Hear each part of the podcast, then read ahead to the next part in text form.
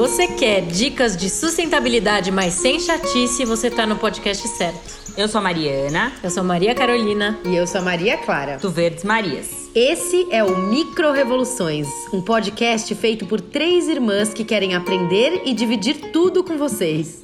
Vem com a gente.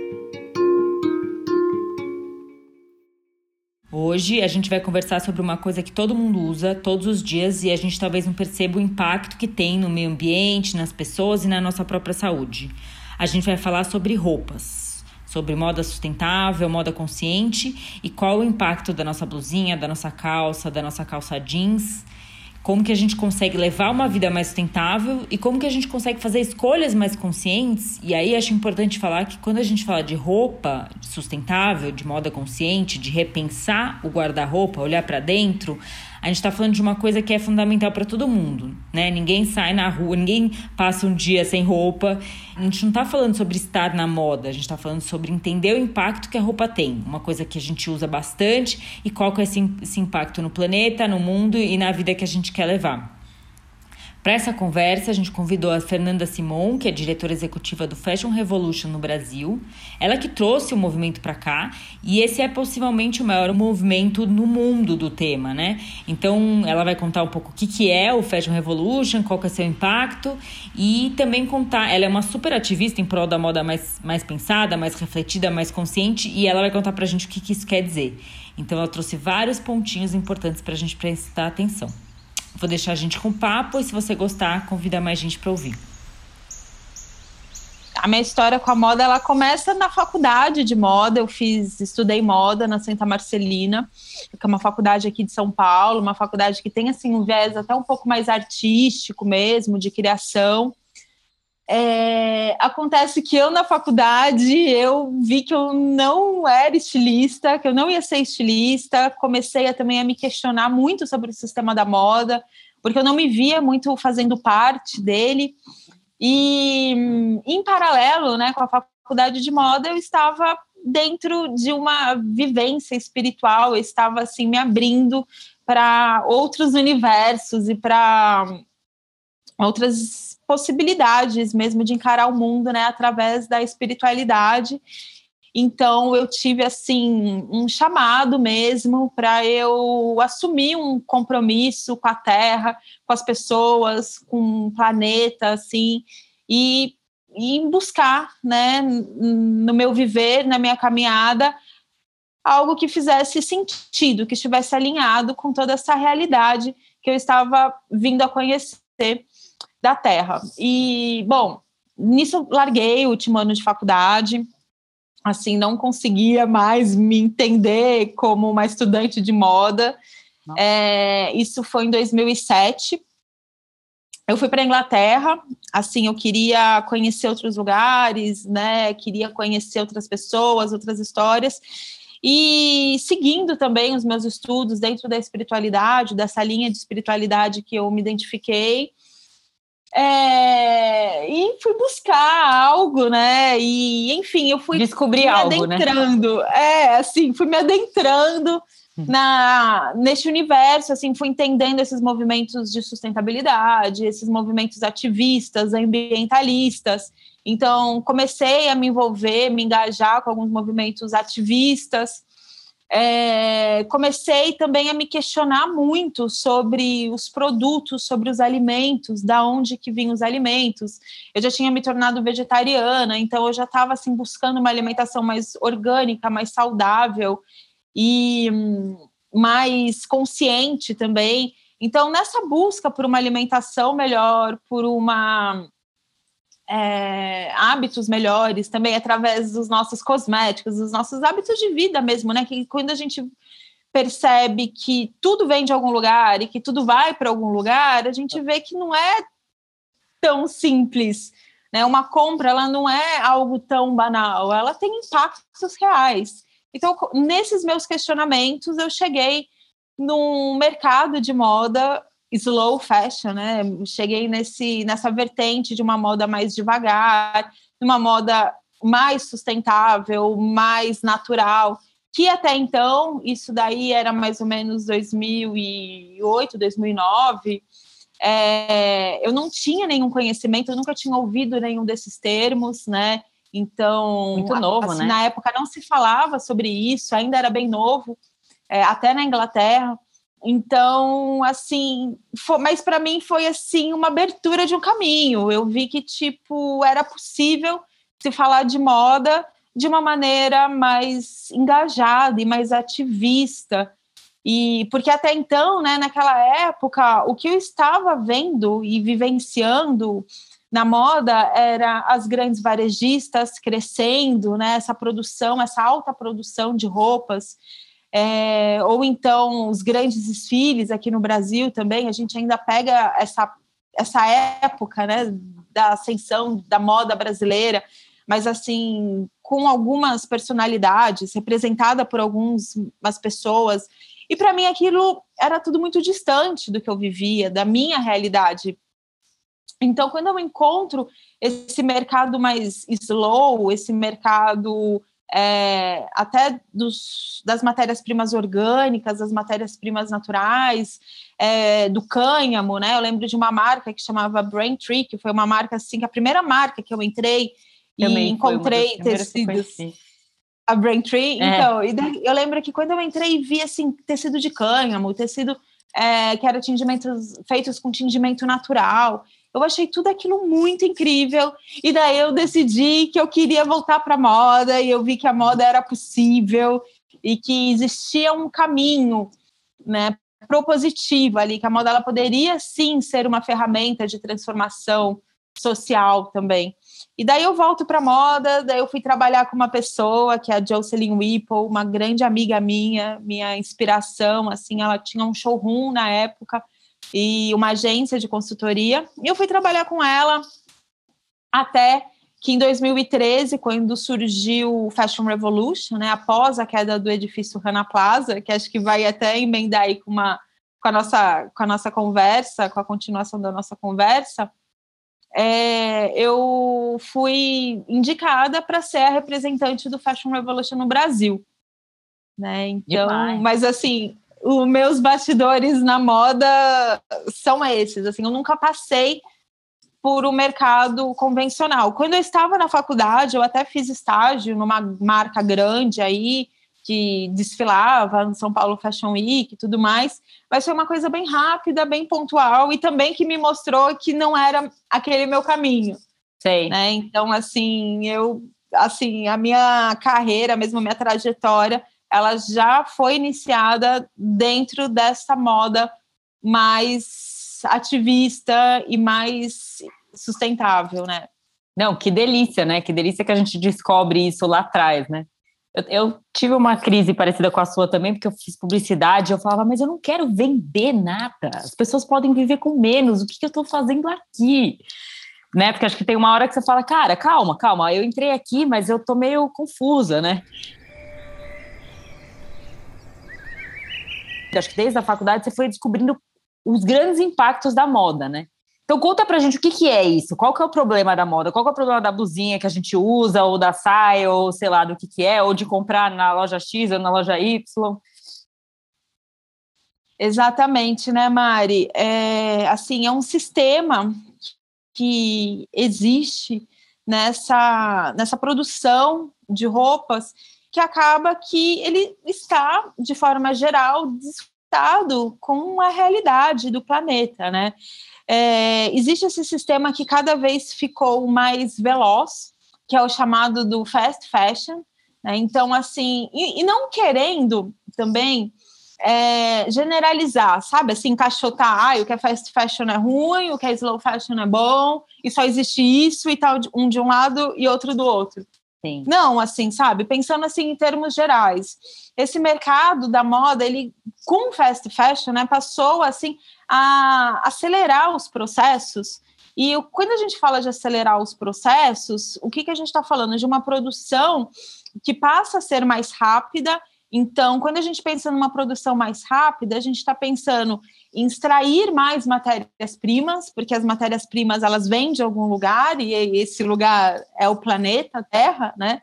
Então, assim, a gente começa a tirar essas matérias-primas com mais rapidez, produzir essas matérias-primas com mais rapidez, as pessoas que fazem essas roupas, elas trabalham cada vez mais, e daí tem uma questão importantíssima de ser falada, que as condições de trabalho das pessoas que fazem as nossas roupas, né? Porque assim a gente tem pessoas que estão vivendo um sistema de escravidão moderno, né? A gente e quando a gente olha para a cadeia produtiva da moda, a gente percebe que ela é praticamente feita por mulheres. Em termos globais, é estimado que 80% da produção, né, 80% da mão de obra seja feminina.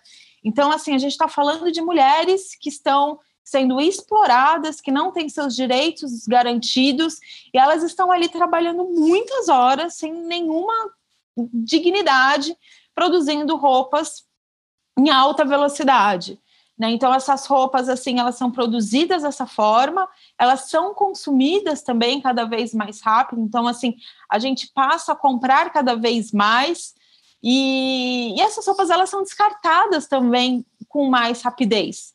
Ou seja, não fecha essa conta, né? Porque o planeta a gente já sabe que estamos vivendo uma emergência climática.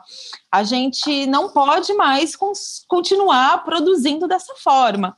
Né? Então, até para as pessoas terem uma ideia, no Brasil, nós produzimos muito algodão, nós somos um dos cinco maiores produtores de algodão do mundo. E quando a gente olha para essa produção de algodão, a gente está falando de um sistema de monocultura, ou seja, são hectares e hectares de terras que são muitas vezes florestas desmatadas, cerrado desmatado, áreas que antes eram natureza, que tinham animais selvagens vivendo. E essas terras elas viram monocultura de algodão, plantação de algodão, né? cheio de, agrotóxico. Né? regado de agrotóxico, com uma semente transgênica, usando muita água. Então, assim, é, é impactante. Essa matéria-prima, ela impacta, de fato, o nosso planeta, né? E, consequentemente, nós mesmos. Então, assim, e fora todos, todo o processo produtivo de uma roupa que daí para produzir esse algodão, depois ele para ele se tornar uma fibra, né, um, se tornar, desculpa, um tecido, é, ele vai ser beneficiado, depois ele precisa ser tingido, ele vai ser transportado, vai ser lavado. Tudo isso precisa de água, precisa de energia, então emite gases de efeito estufa. Né? Então, assim, todo esse processo, daí depois, ali para produzir o tecido, muito desse tecido ainda ele é descartado ali na hora do corte, e daí ele ainda vai ser transportado para ser vendido, uma roupa que às vezes a pessoa compra, usa um pouco e já joga fora, né? Às vezes são feitas roupas que são feitas até sem muita qualidade, que nem são roupas que são feitas para durar, e elas nem são pensadas para serem desmontadas depois, né? Porque daí o que, que a gente vê? Que muitas roupas depois elas viram lixo. E o que, que é um lixo, gente? É um recurso que vai ali para onde? Assim, para onde, exato. Para onde? Não tem fora, né? Aqui na é. Terra é o famoso não tem fora, não tem jogar fora. É jogar longe da nossa casa, mas assim, Total. tá tudo aqui. Então, a maneira como essas roupas são construídas tem que ser pensada também para como elas vão ser descartadas depois que elas não forem mais utilizadas. Então, assim, é, todo esse processo da moda precisa ser repensado, né? E por isso que a gente fala que a moda é tão impactante no ambiental, no social, por conta dessas pessoas que ainda não têm seus direitos garantidos né, na produção de roupa. E quando a gente está falando, às vezes a gente fala de países asiáticos, das roupas que vêm de Bangladesh, da Índia, da China, mas essas violações elas também acontecem no Brasil. É, e voltando, né, que não é só as marcas que às vezes as pessoas acham, ah, uma marca de fast fashion é ruim e a que não é, é boa. Não, isso também não é tão simples. Né? Existem marcas varejistas que são mais comprometidas. Em compensação, também existem marcas que fazem parte de um sistema que tem esse trabalho irregular mesmo, né, informal, que às vezes são marcas pequenas mesmo. Sim. Então, assim, não é, não é porque é grande que é boa, porque é pequena que é ruim, que é porque, né? Acho que essa relação. Exatamente. Exatamente, né? Por isso que a gente, assim, não pode generalizar e tem que olhar cada caso um a um mesmo, né? E ter um pensamento sistêmico, né? Eu acho que quando a gente fala de um problema sistêmico, a solução ela também é sistêmica e a gente precisa ter esse olhar assim sistêmico, né? Para a gente não generalizar ou tentar simplificar uma questão que é tão complexa. Fê, acho que você falou várias, várias coisas super importantes. Uma delas é, é, eu, quando eu comecei com sustentabilidade, eu não tinha muita noção de coisas da moda e, e eu fui descobrindo coisas assim. Muitos anos a gente fala, ah, fecha a torneira, faz não sei o quê. Mas o impacto no, na, no seu consumo de moda ele é tão maior do que fechar uma torneira, né? Eu lembro que saiu uma pesquisa do, é, do A Moda pela Água dizendo que uma calça jeans são 5 mil litros de água. Então, assim, 5 mil litros de água não é dois, três banhos que a gente economiza. É, não precisa comprar tanto, não precisa comprar uma calça jeans por mês, ou não precisa comprar não sei quantas roupas, porque elas envolvem to cada roupa envolve todo esse processo que você trouxe, né? Eu acho que outras duas coisas que eu queria que de repente você comentasse é, da sua própria fala é uma é eu as pessoas me falavam, né? É, e eu também achava que doar a roupa era uma solução, porque tem tanta gente com frio, tem tanta gente sem roupa, tem tanta gente é, na rua e etc. Então, tudo bem, se eu não usar muito minha roupa, eu vou doar. Mas eu tenho, eu quando eu fui entendendo um pouco mais a história, eu entendi que a doação também pode ser um problema, porque por vários motivos. Mas primeiro porque assim, volumes enormes de roupas doados para algum, alguma cidade acabam com o mercado local então eu vi, eu escutei essa história na África, fiquei muito chocada, nunca tinha pensado nisso, que o mercado da moda na África acabou, porque eles recebiam tanta doação que lá nenhum, nenhum produtor continu, conseguia se sustentar. Então, assim, eu acho que a gente tem que pensar em reduzir consumo mesmo, porque é legal doar, é importante, etc., mas a gente também tem que, como você disse, é tudo complexo, a gente tem que escutar todos os outros lados, né? E a outra coisa que eu queria também, é, que eu ouvi, é que roupa não recicla. É isso? Ou, ou tem roupa que recicla, porque as pessoas pensam, mas aí para onde vai a roupa? Né? O que acontece com a roupa? Legal, Mari. Bom, como você bem disse, né?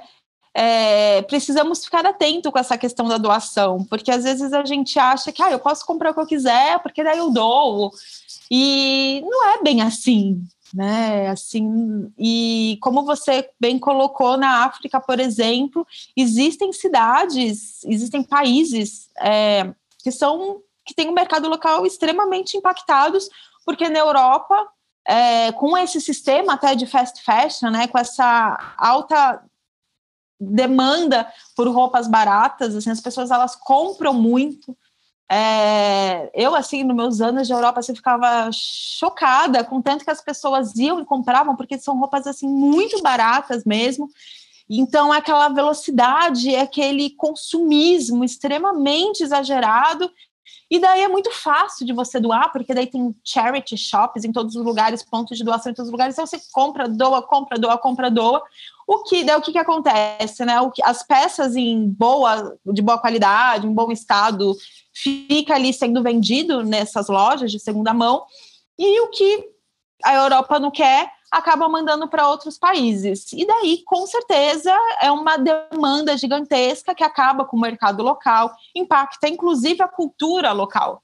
Né, que a gente até aqui falou sobre o lado social e o lado ambiental, mas a gente não está falando do impacto cultural, porque quando a gente também fica consumindo essa moda que vem de fora, é, tanto na, no padrão que vem de fora, né, tanto nessa questão da imagem que vem de fora, mas também o produto que vem de fora, a gente está deixando de incentivar a nossa própria cultura de moda, né, a nossa cultura e a nossa produção local.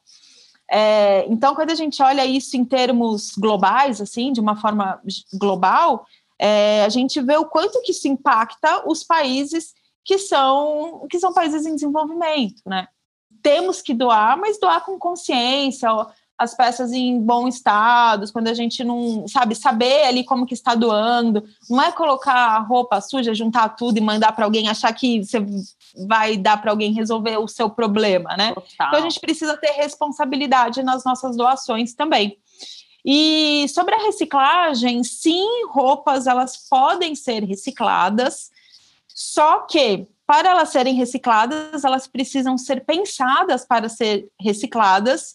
E a gente tem um sistema que ainda está muito devagar, está muito atrasado, a gente ainda não tem assim, nem ponto de coletas, né? Assim, é difícil de você achar onde entregar essas roupas para que elas sejam coletadas e sejam de fato recicladas. Então, assim, é possível, mas na prática, atualmente, assim, é, é pouco. Assim, é, não tenho esse número Acho exato, assim, tem, né? quantos. Né? É, não, não, não vi nenhuma pesquisa. No Brasil, principalmente, acredito que não exista esse dado, assim, de quantos por cento das roupas são recicladas, mas, assim, bem pouco, bem pouco. É, a gente né? conversou com o cara do, do Recifavela, muito legal esse podcast, quem quiser ouvir, inclusive, e ele contou para a gente que chega um caminhão por dia de roupa para a cooperativa que vai para o aterro, porque não tem como reciclar na cooperativa, não tem como reciclar, então ela vai para o aterro. Então, Imagina um caminhão por dia. Então, inclusive, aí está um mercado né, que precisa se desenvolver, que é o de reciclagem é, têxtil, assim, das nossas roupas, né? Existem algumas indústrias, a EcoSimple, por exemplo, né? Uhum. Trabalha com a, a, reciclagem de fios, mas, assim, é muito pouco. E quando a gente pensa que todo que mundo veste tá roupa... Consumindo, exatamente. Né? É, todo Exatamente. mundo veste roupa. Por isso que o tema é tão fundamental. A gente tem que falar de roupa. Não é sobre, Exatamente. não é sobre moda, não é sobre fashion, é sobre consumo, né? Porque uhum. todo mundo usa roupa todos os dias e a gente, então, portanto, o impacto da roupa ele é gigantesco. É impossível falar de sustentabilidade e não falar de moda, né? Fashion Revolution surge em 2013 após um acidente que aconteceu em Bangladesh. Bangladesh é o segundo maior produtor de roupas do mundo. Então, assim, eu gosto de trazer esse dado porque às vezes as pessoas imaginam que é um lugar longe, que não tem nada a ver com a gente. Mas provavelmente todo mundo tem uma roupa que foi feita em Bangladesh, porque muitas das nossas roupas elas vêm de lá mesmo. É, e aconteceu esse acidente, que era um prédio que abrigava várias confecções de roupas. Esse prédio se chamava Rana Plaza, e ele desabou e mais de mil pessoas morreram, mais de duas mil ficaram gravemente feridas. É um dos acidentes industriais mais graves, né, de, dos últimos tempos. E hum, chamou atenção para como que as nossas roupas são produzidas em quais condições essas pessoas estão costurando as nossas roupas. Né? Então, pessoas estão morrendo costurando as nossas roupas. Olha a seriedade sobre falar sobre as nossas roupas.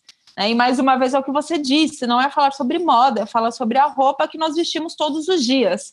Não que a tendência, o lado lúdico que está sendo apresentado por determinado estilista ou marca, né? Não, é a nossa roupa do dia a dia ali que as pessoas estão morrendo para produzir. Então, com isso, algumas duas profissionais da Inglaterra que já eram engajadas nesse movimento de moda ética, de moda mais lenta, moda mais sustentável, elas se unem para criar um movimento, é, dizer basta esse tipo de situação, né? Então, elas criam Fashion Revolution e incentivam, através do Fashion Revolution, que a gente pergunte quem fez minhas roupas, para a gente trazer um maior protagonismo para as pessoas que estão por trás das nossas roupas, que elas foram esquecidas. Né? A gente conversa com as nossas mães, com as nossas avós, as pessoas mais velhas, tinham tecelagem no, no, no Brasil, no interior, as pessoas tinham lojas de tecido, é, então, os tecidos eram mais produzidos mais perto da gente, eram vendidos mais perto da gente. Tinha costureiras que iam lá, que compravam, que mediam, que faziam. Né? Assim, a produção ela era mais próxima de nós. Hoje em dia, não. A gente nem sabe aonde que esse tecido está sendo feito, quem faz, quem produz, quem costura. É, então, Fashion Revolution surge para incentivar que as pessoas perguntem, que as pessoas é, conheçam essas histórias e trazer assim um movimento, né? Incentivar o um movimento de valorização e celebração das pessoas que fazem as nossas roupas. Então, daí o movimento se espalha. Hoje ele está em aproximadamente 90 países. Nossa, e gigante.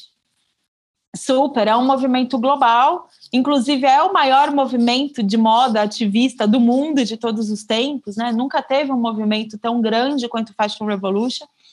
E o Fashion Revolution, ele abraça também todas essas causas, injustiças que estão por trás da moda. Então, traz também as questões ambientais, é, traz também essas questões culturais e todas as questões que precisam ser revistas e que a moda pode apoiar nessa transição, né? Quando a gente pensa aí numa sociedade mais equitativa, mais sustentável, mais transparente, é, e o Fashion Revolution vem propor que a moda seja um agente construtor dessa, dessa nova sociedade, né?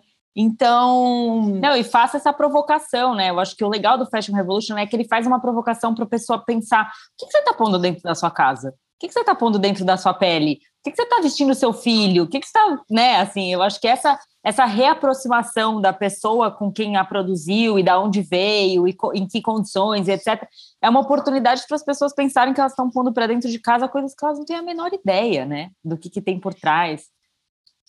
Exatamente, Mari. A pergunta é quem fez minhas roupas, né? Para a gente olhar para as nossas roupas.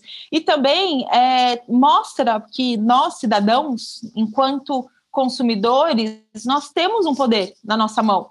Porque se a gente está ali incentivando é, um consumo local de pessoas que estão produzindo ali com uma matéria-prima nacional, uma marca nacional, uma marca familiar, que tem uma história legal, mulheres empreendedoras. Tem tantas histórias de mulheres empreendedoras, costureiras, que sustentam suas famílias através da costura, né? Tem tanta história linda que a moda pode contar, que as roupas podem contar.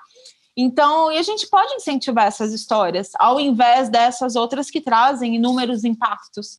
Estou entendendo que um dos papéis é eu virar para a marca que eu uso e falar quem fez, e ver como ela me responde. Mas o que mais que eu posso fazer? Eu posso, não sei, o que, que o consumidor pode fazer para ser mais sustentável na moda, digamos assim? Olha, eu acho que assim não existe uma receita, né? Eu gosto de falar que nós precisamos ser criativos e buscar nossas próprias soluções. E mais, de uma forma geral, o Fashion Revolution tem três caminhos, é três passos estratégicos para a mudança. O primeiro é a sensibilização, então é a gente entender que existe o um problema, isso é sério, se sensibilizar com isso, né, e ser, se deixar ser tocado por isso, para passar para o segundo passo, que é a informação. Então, é, ir atrás de dados, de pesquisas, é, de conteúdo mesmo, para saber o que se já existe de, de conteúdo produzido nesses termos, nesses aspectos. E o terceiro passo é a mobilização, que daí é o call to action, que é a ação mesmo, quando você passa a fazer algo. Então, é, assim, existem muitas formas da gente agir. Né? Uma forma é a gente perguntar quem fez minhas roupas, do que são feitas minhas roupas? Sim, com certeza. É, mas também a gente pode mandar e-mail para a marca, questionar a marca de outras formas. É, Comprar de quem está pertinho, né? cobrar de quem está perto, comprar de quem está perto, é, repensar os nossos próprios hábitos, o, o, o que você compra, como você compra, onde você compra, né? deixar de comprar, reusar as roupas que você tem, ter uma nova relação com as suas roupas, cuidar das suas roupas de uma forma mais atenta. Muitas, muitos do, do impacto de um, dentro da vida útil de uma peça está dentro do uso doméstico. Né? Então, como que a gente cuida dessa roupa, como que a gente lava, como que a gente seca, como que a gente, o quanto que a gente lava. Então, tudo isso também é considerável quando a gente pensa sobre atitudes, né? E também, assim, ter um engajamento político, porque aqui a gente falou do, da sociedade civil, a gente falou da sociedade, da da iniciativa privada, mas e o poder público, né? É, também tem o seu papel fundamental quando a gente ah. olha para toda essa problemática, né? Então, por exemplo, quando a gente olha para a questão do algodão, isso é uma questão política. Né? A gente tem esse tanto de liberação de agrotóxicos, é, toda essa produção de algodão sendo produzido dessa forma, enquanto um produtor agroecológico, um produtor orgânico não tem apoio nenhum, isso tudo é uma questão política. Né? Quando a gente olha para as questões trabalhistas, é uma questão política. Então, nosso engajamento político também está conectado com a forma que a gente usa as nossas roupas como uma ferramenta de ativismo. Né? Mostrar então, como assim, a gente quer viver no mundo, né? No fundo é isso. O que, que, que, que você quer? Que mundo você quer? Depende do que você está vestindo também, né? Depende do que você está vestindo e da sua percepção em relação a essas roupas e como elas existem nesse planeta. E, e é isso, né? E eu, assim, reforço que existem muitas outras formas de trazer soluções, de trazer é, alternativas, e, assim, formas que ainda nem foram colocadas. Então, a gente precisa, sabe, ser abertos, pensar, criar, trocar. É, não só as roupas, mas também os pensamentos, né? Conversar uhum. com outras pessoas, porque daí a gente vai criando outros caminhos. Total. Comecei a estudar um pouco mais os agrotóxicos. Eu acho que o que muita gente não sabe no Brasil é que a gente é um dos campeões de uso. A gente acha que isso, ah, tudo bem, é um assunto distante, mas ele está presente na roupa, na comida, em tudo. E a gente, é, em vez de apoiar quem está produzindo de uma forma diferente, o jeito que o setor público, né, do jeito que o governo está estruturado, ele tem muito mais incentivo fiscal para quem usa agrotóxico, tem muito mais né, isenção de impostos e etc., do que para quem está produzindo de forma orgânica ou agroecológica. E aí eu acho que daí entra o consumidor falando, pô, mas calma aí, o cara está produzindo de forma agroecológica e eu vou sustentar o cara que está produzindo com agrotóxico, e mesmo o que está produzindo com agrotóxico, que eu acho que é uma outra discussão, ele poderia produzir com menos agrotóxico, se, se a gente conseguisse se estruturar de um jeito que desse apoio para esse, esse agricultor. Então, eu acho que a questão do, da agricultura no Brasil está toda bagunçada. E isso não é assim. É óbvio que o consumidor tem que fazer muita pressão, mas existem discussões que estão tão no nível macro. Assim, se a gente não conseguir uma mudança de de uma mudança de política pública, né? Não, não, não vai ter muita mudança, não sou eu falando, né? É uma coisa que precisa mudar o sistema inteiro, né? E aí, o, Fê, eu vi que vocês é, recentemente lançaram uma, uma petição, um manifesto, não sei exatamente, trazendo esse tema do agrotóxico para a moda, que eu achei que foi sensacional, porque muita gente não liga essas duas coisas, né? Principalmente porque a gente, na correria do dia a dia, nem pensa que a nossa roupa é feita de algodão e o algodão vem do campo e o campo tem um agricultor. A gente não pensa tudo isso, né? Então, o que, que é esse, esse, essa petição? Por que, que as pessoas têm que assinar?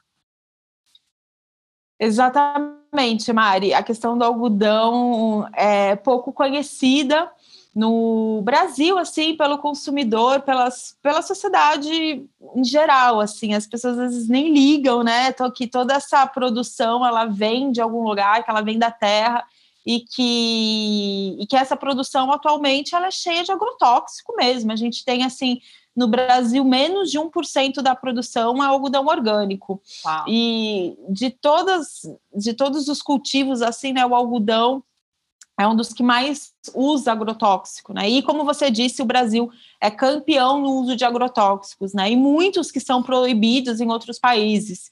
Então, assim, é chocante o quanto de veneno que nós estamos colocando em nossos alimentos, em nossas terras, em nossas roupas e, consequentemente, em nós mesmos, né? Então, assim, é muito sério a gente falar sobre agrotóxicos. É, bom, a campanha Moda Sem Veneno, ela foi é uma petição que foi criada por Fashion Revolution, Modifica e Rio Ethical Fashion. Então, essas três iniciativas se uniram para criar essa petição para ir contra né, o PL do veneno, que então assim o PL do veneno ele visa é, aumentar, liberar mais agrotóxicos ainda, né? Então, essas iniciativas do setor da moda se unem para também somar forças com o pessoal da moda para ir contra esse PL. Então, está aberto é, para assinatura. Assim. Sim, super importante assinar. É, saber mais sobre isso, a gente tem ali no nosso link, né, do Moda Sem Veneno, várias outras informações e números bem relevantes. E é isso. E daí eu acho que assim, o tão importante quanto a gente assinar a petição, dizer não ao pele do veneno, a, a moda que vem com essa produção, né, que desse algodão convencional, que muitas vezes, inclusive, ele é vendido como sustentável. Olha só que situação, porque existem campanhas, né, que colocam este algodão que às vezes tem o, o controle do agrotóxico, é, tem algum controle de agrotóxico, alguma questão social, mas coloca por conta desses pequenos elementos este algodão como sustentável, sendo que ainda assim é um algodão produzido em larga escala, em um sistema de monocultura, com sementes transgênicas e cheio de agrotóxicos. Então, é muito importante que as pessoas saibam que um algodão sustentável é o algodão orgânico, né? Uhum. Ou agroflorestal, agroecológico. Pele do veneno também traz uma coisa, desculpa de interromper, que para mim é um absurdo, que é tentar maquiar o termo agrotóxico, né? E vir com essa coisa de é, bio, bio, como é que é? é? Defensivos. Defensivo agrícola. Não tem essa de defensivo agrícola. A gente tem que deixar bem claro do que, que a gente está falando, né? Porque se começa a enfraquecer a palavra agrotóxico, eu acho que o consumidor começa a ficar confuso e isso é muito errado, porque no fundo você começa a maquiar um negócio que continua igual, ele continua sendo um problema, ele continua sendo veneno, ele só está maquiado para o consumidor não saber do que a gente está falando. Por isso que é tão importante assinar agora, porque acho que a gente vai mudar. A gente já teve muito desmonte de todos os termos relacionados à agroecologia no Brasil com esse governo atual. A gente precisa pelo menos conseguir segurar essa pele do veneno.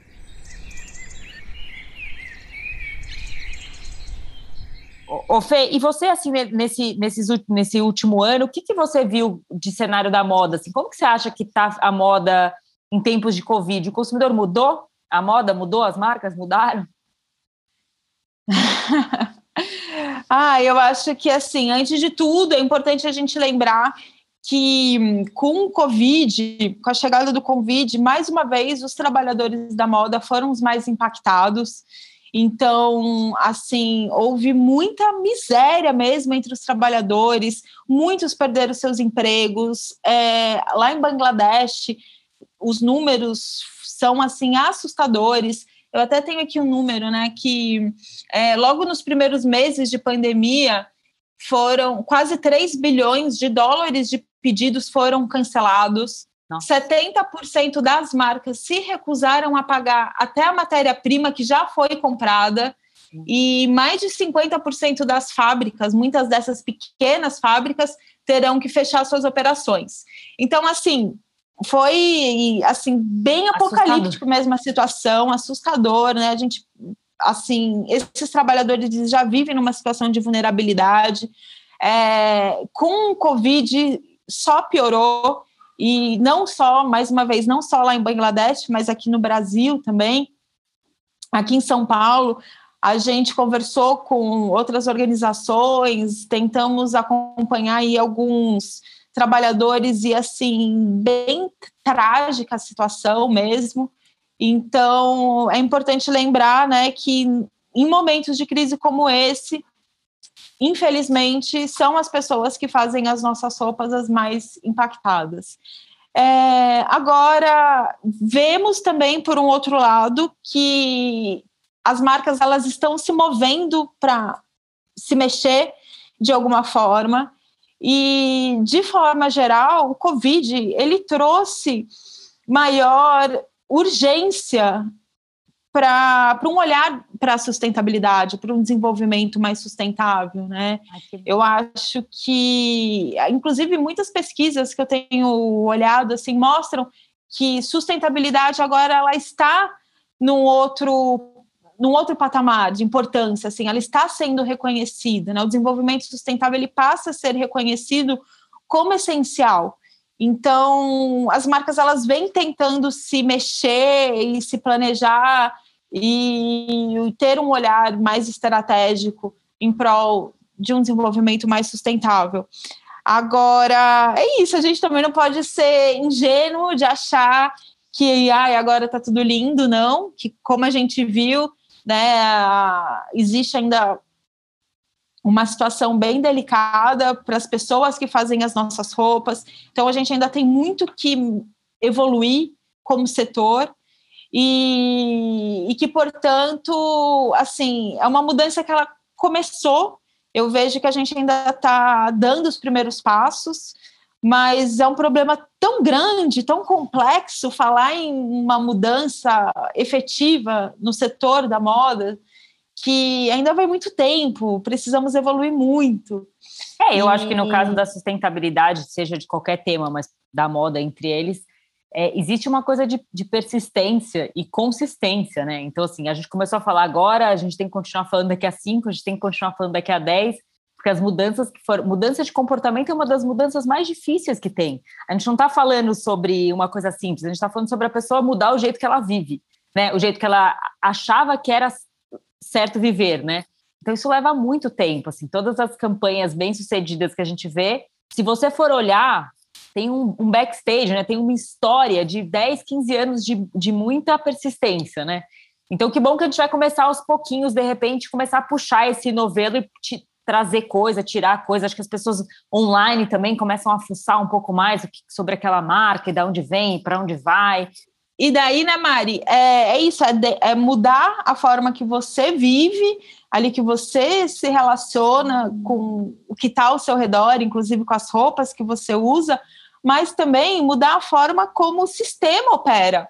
Né? Então, assim, se você trabalha com moda, ou se você trabalha de qualquer outra, qualquer outra coisa, quando a gente pensa em sustentabilidade, é você mudar essa lógica, é você mudar a mentalidade, é caminhar de uma outra forma, né? Então, assim, são mudanças que são complexas, né? E que, e que elas acontecem dentro de um processo, né? Então, assim, também nada é de um dia para o outro, né? É. Por mais que a gente precise de mudanças radicais, a gente precisa entender que elas vão acontecer no ritmo do mundo. Processos. É uma das coisas que a gente precisa muito fazer é olhar para dentro do nosso guarda-roupa, né? Perceber o que está parado, o que não está, o que precisa, o que não precisa, porque acho que as pessoas vão trocando, vão trazendo e etc. E você tem visto as pessoas mais abertas para o brechó? Qual que é o papel do brechó Sim. na sustentabilidade? Ai, que legal, né? Eu acho que a gente está chegando assim num momento que o brechó é o novo cool, assim. E, e eu vejo, principalmente das gerações mais jovens, assim, que é, as pessoas estão se abrindo mais, entendendo que uma roupa que está ali de segunda mão, ela já tem uma história, ela é uma peça que ela é única, é, ela é uma peça que provavelmente outras pessoas né, não vão ter igual.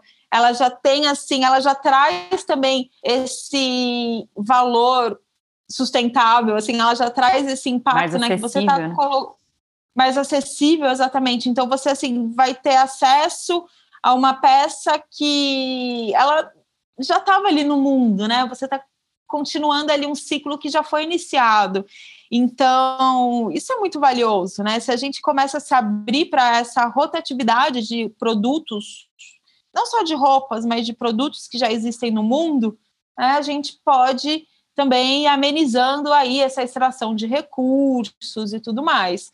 Então eu vejo que o mercado de brechó, inclusive ele vem aumentando, né? As pesquisas, eu não tenho esse dado aqui na ponta da língua, mas mostra assim que até não lembro até qual ano o mercado. É, em cinco anos a, a, venda de brechó talvez bata de roupa. Supere. Isso eu achei maravilhoso, fiquei muito animada. Das varejistas, é, eu não lembro exatamente esse dado, mas assim, a gente vê o quão o quão as pessoas vêm mudando a sua percepção com essas roupas de segunda mão, que eu lembro que há 10 anos, nossa, comprar de brechó era uma coisa meio assim, não era tão Ai, bem não sei aceita. a energia, né? Tinha uma coisa assim. Não sei a energia, ou então as pessoas também assim achavam muito diferente. E hoje não. Hoje a gente já sabe que inclusive os brechós, eles têm roupas novas, é, roupas que não são só roupas vintages, né? Tem roupas atuais e é uma forma da gente já usar o que existe é, de uma forma acessível e de uma forma ecológica.